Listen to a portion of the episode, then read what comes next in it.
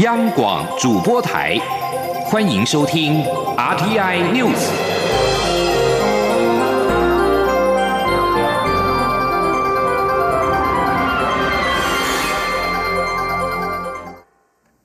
各位好，我是主播王玉伟，欢迎收听这节央广主播台提供给您的 RTI News。今天是二零一八年十二月二十九号，新闻首先带您关注。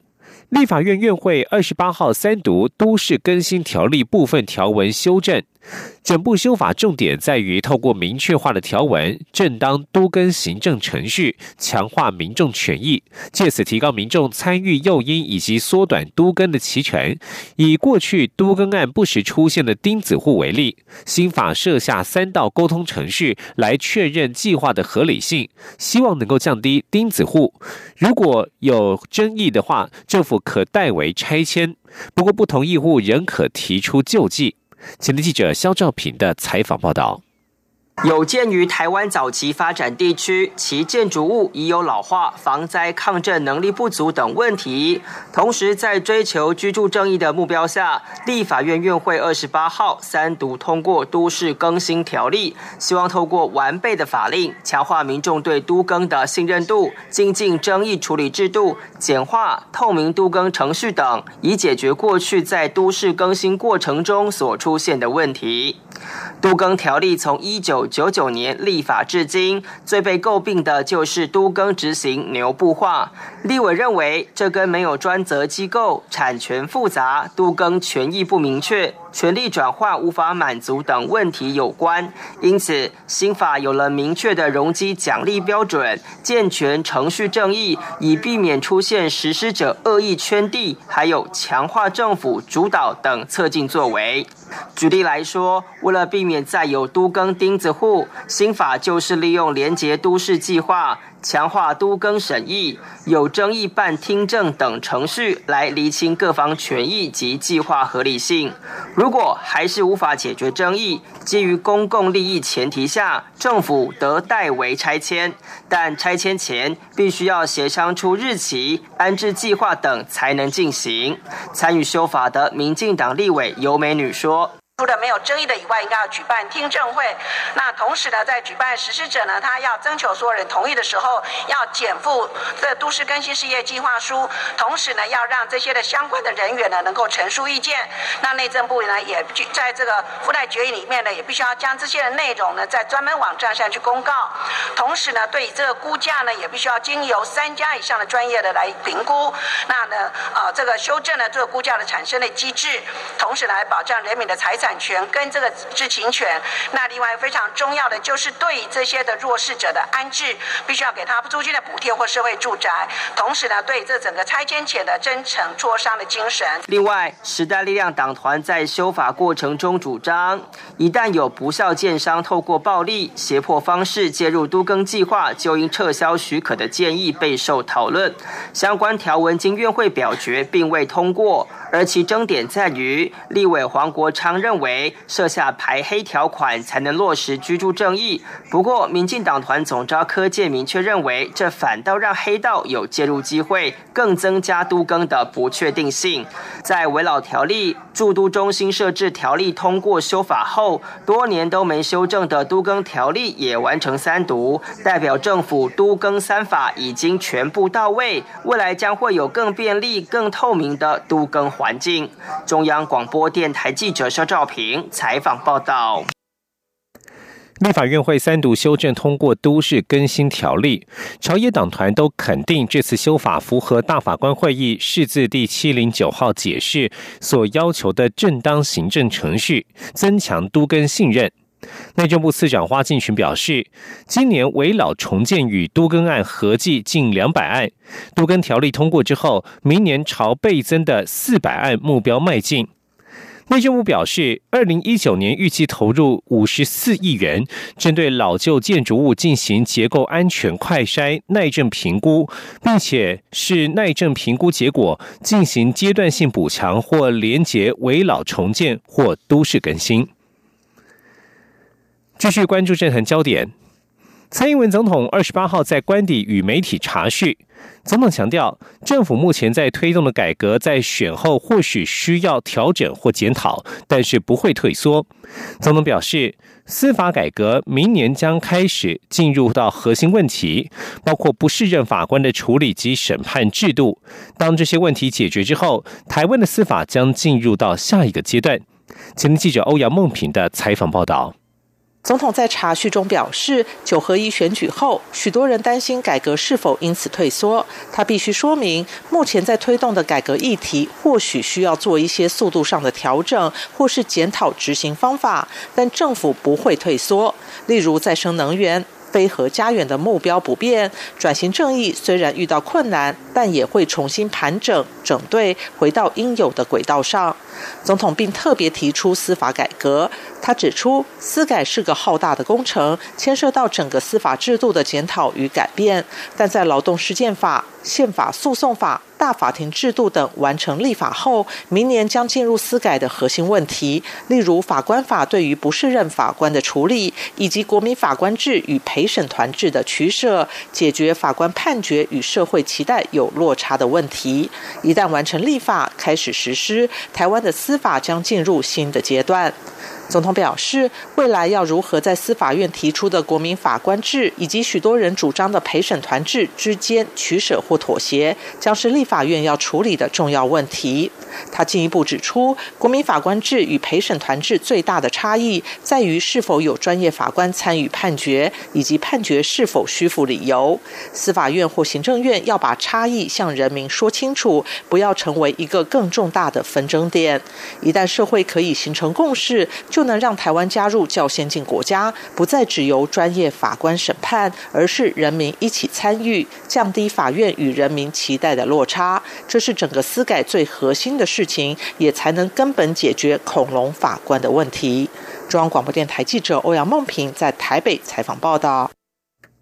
另外，蔡总统在二十八号的查叙当中也谈到，同婚议题是一个分歧性的议题，在其他国家的处理方面也是一波三折。当需要社会多点时间来讨论，也必须承受社会争议的抗衡冲突。他不觉得同婚议题是拖延。大法官设下一个基本方向之后，议题已经明朗化，要进行第二阶段意见整合的功夫，检视专法。需要什么样的内容？总统也进一步表示，今年推出的育儿津贴，试图用福利性政策降低年轻人的负担。在经济持续转好的情况之下，税收情况不错，整体国家超收及累积剩余之下，应应该可以拿来做另外一个阶段的分配工作。而在内阁人事方面，总统在二十八号的查叙当中，对于行政院长赖清德去留的问题，蔡总统表示，民进党内包括新潮流都希望他留下，几乎没有不同意见。总统也表示，他近日曾与行政院前院长苏贞昌会面，苏贞昌也认为此时把赖清德留下是最好的选项。记者欧阳梦平的采访报道。传行政院长赖清德一月将率内阁总辞，行政院在二十八号上午举行年终记者会，赖清德也以有上车就有下车来回应是否辞意坚决。蔡总统在查叙中首先就被问到赖清德的去留问题。总统表示，他和党内广泛谈过，共同意见就是赖清德留下对政局稳定、政策延续以及国家发展都好。因为赖清德对政策最熟，过去一年也做了不少事，国家确实在进步。因此，在这个困难时刻，党内几乎没有其他意见，包括新潮流都认为赖清德应该留下来一起努力。至于外传行政院前院长苏贞昌在总统的征询下同意接替阻隔，总统表示他最近确实和苏贞昌见过面，但他没有提阻隔的事。苏贞昌哪来的同意？总统说，苏贞昌的结论和他一样，都认为此时把赖清德留下是最好的选项。总统并指出，他和赖清德每隔一天都会见面，也曾就去留交换意见。赖清德知道党的共识是希望他留下。总统并重申，赖清德是最好的投手，他现在也还在这个最好的选项上努力，不到最后不能放弃。中央广播电台记者欧阳梦平在台北采访报道。而对于蔡英文总统昨天的一席谈话，赖清德对此并没有正面的回应。立法院第九届第六会期最后一次院会，为了感谢立法院通过多项重要法案，行政院长赖清德二十八号晚间前往国会致意。对于总统以好投手的说法，希望赖清德继续领导行政团队，赖清德没有正面回应，只表示会在适当时间说明动向。即将焦点转向普悠马翻覆事故的后续检讨。台铁普悠马列车十月二十一号意外出轨翻覆之后两个多月，交通部二十八号决议将台铁局历任三名前局长，包括陆杰生、周永辉及范植谷予以记过处分。另外，台铁局也公布十七人惩处名单，其中惩处最重的是副局长何宪林、机务处长赖兴龙以及七堵机务段许姓段长，各记一大过，并且调非主管职务。前天央网记者吴丽君的采访报道。一零二一普悠马事故造成十八死两百七十三伤的重大意外，交通部在行政院公布事故调查报告后，于二十八号召开考绩委员会，决议追承台铁局三位前局长的行政责任。其中，在普悠马事故发生后请辞隐退的陆杰生将记一大过，由台铁局长升任交通部次长，卸任后转任中国验船中心董事长的范。之谷及现任观光局长周永辉都将记过一次。交通部表示，这起事故涉及安全管理制度不完善及组织安全文化不良等因素，台铁局长应负起督导职责，因此决议惩处普悠马列车二零一二年十月交车后的三名历任局长。至于台铁局，也在二十八号召开的考成委员会中决议，依督导项。项目及失职情节轻重，惩处十七名主管，其中惩处最重的是台铁局副局长何宪林、机务处处长赖新龙及七堵机务段许姓段长，各记一大过，并调非主管职。台铁营运安全处处长陈世奇说：“那机务处长原则上是不管司机员的管理或设备、车辆的维护，都需要尽到督导责任嘛。那这一次。”是的事故原因大概一种是司机员超速，一种是车辆的主风棒一直都没有修好，所以说他需要负比较重的责任。那七五的日段，因为他是负责司机员的训练跟管理啊。副区长他当然是总负责啦，因为他以前当过机务处长嘛，所以说他的处分也比较重。其次，由机务处长升任副总工程司的柳灿煌和七堵机务段蔡副段长也。记过两次，另有总工程司高明云、机务处赖副处长以下三人及七堵机务段主任、台北机务段副段长等六人记过一次。至于高雄机场谢厂长及综合调度所所长吴文清等五人，申诫两次。运务处长张锦松也申诫一次。中央广播电台记者吴丽君在台北采访报道。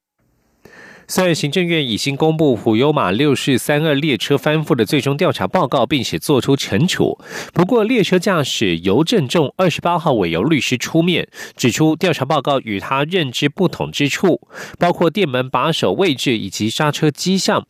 尤正仲并且呼吁公布完整且不间断的行调通联记录与事故访谈记录，供社会大众来解释。行政院长赖幸德拍板，二零二零年全面换发数位身份识别证。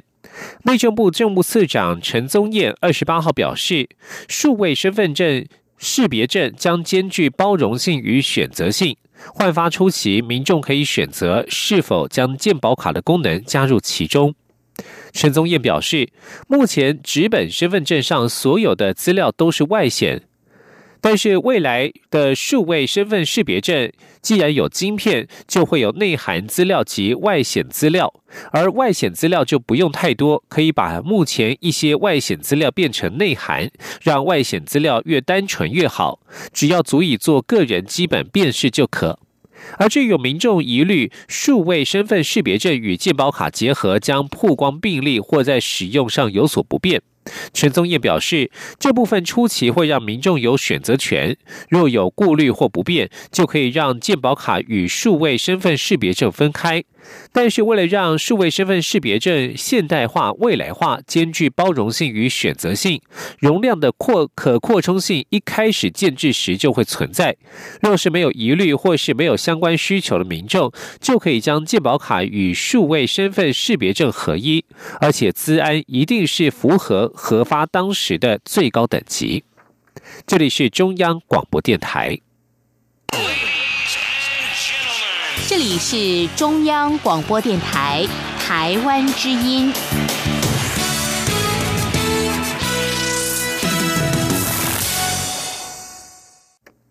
各位好，我是主播王玉伟，欢迎继续收听新闻。关注越南团客脱逃事件的后续追查，内政部在二十八号下午发布，警政署副署长邱风光升任移民署长。内政部长徐国勇在交接典礼时期许邱风光能够结合警政能量，加速查缉脱逃的越南旅客。邱风光也表示，他二十九号将南下主持关红专案的专案会议，上任的首要任务就是查缉越南客。他也强调，移民署不会紧缩东南亚旅客的入境措施。前的记者王维婷的采访报道。内政部二十八号下午发布，警政署副署长邱风光升任移民署长，原定明年一月二号才办理交接，因为越南客脱团事件引发关注，邱风光今天下午随即交接走马上任。内政部长徐国勇在交接典礼上称赞邱风光历练丰富，是警政署的镇署之宝。邱风光外形虽然高大，但是处事温柔细心，相信在移民署会有一番作为。徐国勇表示，移民署必须承接越南客脱团的后续工作。他期许邱风光能够协调警政能量，支援加速查缉逃脱的越南观光客。徐国勇说：“当我把邱风光判令拿到，请他到移民署以后，我相信我们这个工作会更快、更顺利，会加速完成。因为很多需要警察还有移民。”两边来一起协调、一起服务、一起做相关横向的联系的时候，呃，邱风光可以做出最好的功效，因为他就是长期的在警政署，他对所有的警察工作他非常熟悉。而我们在移民署这边过来以后，要从事这个专案，要把它处理的时候，他在移民署，他对移民署的工作也相当的熟悉。邱风光也表示，查缉脱逃的越南客是他上任后的首要任务。他二十九号将南下主持专案会议，希望将脱逃的越南客查缉到案。明天我将南下召开关宏专案专案会议，我会把侦查的步骤跟这个分工的部分呢，跟他落实，加快侦加快查缉的脚步。邱风光表示，未来移民署会加强国境管理，保障移民安全和加强移民人权，但是并不会紧缩观光客入境措施。邱风光也表示，未来将整合协调警政署和移民署的业务，让两个单位密切配合，这是他未来的任务目标。中央广播电台记者王威婷采访报道。越南旅游团在台湾集体脱团，内政部移民署表示，已经查处到案人数共十七人，仍有一百三十一人在逃。研判越南客入台之后，分批往北部移动，将全力查缉。而对于此案，台湾方面正在全力追查。越南官方二十八号要求台湾相关部门应基于人道精神，确保被留置旅客的安全与名誉，依法妥善处理此案。越南外交部二十八号发布声明指出，驻台北经济越南经济文化办事处已经与台湾相关部门沟通，要求台湾方面在展开调查过程当中，应该在人道精神上确保被留置旅客的安全与名誉，依法妥善处理。办事处要求台湾方面及时通知有关被留置旅客的情况以及此案的后续发展，以利配合处理，并且让办事处能够探视被留置的越南旅客。越南外交部指出，台湾方面证实暂时停止发放电子签证给来自越南的关红专案旅客，其他对象仍可正常申请台湾签证。若发现从台湾各机场入境的旅行团有可疑迹象，台湾方面将采取严格的检查措施。不过，行政院表示，此事是比较严重的个案，西南向不能因噎废食。教育部在二十八号公告今年的公费留学考试录取名单，共录取了一百一十九人，包括十名前往西南向国家公费留学者，将分别前往印度、泰国等四个国家，研究领域涵盖了宗教、哲学、马来种族文化、美感教育等等。教育部预计下周三一月二号寄发考试成绩单。请记者陈国伟的采访报道。二零一八年公费留学考试共录取一百一十九名，其中一般公费留学九十名，力学优秀公费留学四名，原住民公费留学是三名，身心障碍公费留学两名，以及赴西南向国家公费留学十名。其中十名前往西南向国家留学的录取者，有六人选择泰国最多，其次是印度两人，印尼及越南各一人。研究领域包括东南亚政经发展与区域整合、东南亚法律研究。老年生活品质、创意、舞蹈创作以及印度宗教与哲学等。教育部国际级两岸教育司科长王宏明说：“今年呢，参加这个面试的这个新南向的考生有十七位，那他们刚好分属于十个不同的学门。那我们就依照这个简章的规定，依照他们的成绩录取该十个学门的成绩的第一名。好，那这样刚好录取了十名。”教育部也提到，这次原住民公费留学预定录取十名，结果增额录取到十三名，借以加强鼓励原住民族学生出国进修。录取者的研究领域包含南岛语族文化研究、国际组织理论以及教学科技等。相关录取名单已经公布在教育部全球资讯网，成绩单将在一月二号寄发。考生如果对成绩有疑议，可以在一月十二号前申请复查成绩。中央广播电台记者陈国。为台北采访报道。带您关心体育消息。中华职棒即将迈入三十年，特别选在台北华山一九一四文化创意产业园区举办三十周年展。蔡英文总统亲自出席记者会，为中华职棒加油，强调棒球是台湾团结的象征。应邀到场致辞的全垒打王林仲秋把握机会，在总统与中华职棒会长吴志阳会面前呼吁职棒可以再增加球队。金币人黄平阳也很直接，希望大巨蛋赶快完工，肯定会吸引更多球迷进场观赏职棒。前天记者杨仁祥、王兆坤的采访报道，在直播的现场应该有很多呃喜欢棒球、热爱棒球。没有棒球就活不下去，呃，吃不下饭，睡不着觉的呃，棒球痴棒球狂，呃，大家好。一开场就讲出棒球主播的经典台词。身兼中华文化总会会长的蔡英文总统出席中华职棒三十周年展开幕记者会，为中华职棒加油。总统表示，棒球是国球，是一个永不放弃、在挫折中成长的运动。而全力拼战、永不放弃，就是棒球教我们的精神。棒球也是台湾团结的象征。像他与中华职棒会长吴志阳，虽然分属不同政党，但只要说到棒球，就会团结在一起。记者会邀请到金碧人黄平阳、全垒打王林仲秋、桃园队总教练洪一中等球星出席。林仲秋特别提到兄弟饭店董事长洪腾胜催生中华职棒的贡献。更不忘为职棒第五队公开请命。现在连我在教小朋友，在学校教小朋友，那个学生都的目标，我以后要打职棒，哦，这是非常好的。也感谢那个会长在加油，看能不能再多几队哈。那个其他的很多学生都一直在讲。黄平阳回忆起职棒草创时期，在台北市立棒球场比赛的球迷热情与盛况，并当面拜托总统，这个大巨蛋先把它弄好。一定会让更多球迷进场看球，而林仲秋也忍不住话说当年，他提到过去比赛前都是吃便当加一根香蕉，哪像现在的球员在赛前是吃 buffet，而且还有啦啦队。要是当年他打直棒时就有啦啦队，他一定要多打几年再退休啦。中央广播电台记者杨仁祥、王兆坤在台北采访报道。继续关注译文消息。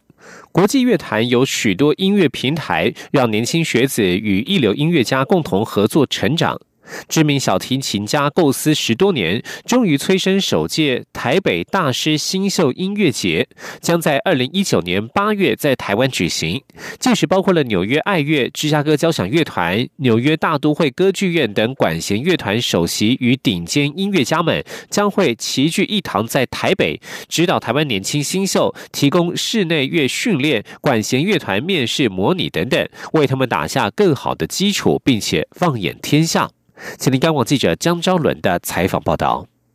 与美国际小提琴家林昭亮这几年致力于提供台湾年轻音乐学子有更多亲近大师的机会。二零一九年暑假，他又将策划第一届台北大师新秀音乐节。二十八号还亲自召开记者会，说明音乐节课程规划。林昭亮表示，包括台湾在内的亚洲国家，年轻音乐人才很多，但普遍缺乏重奏的合作与训练经验。台北大师新秀音乐节就是希望打造平台，邀请世界顶尖管弦乐团首席音乐家们组成指导团队来到台湾指导，并与学生一起投入排练，甚至同台演出。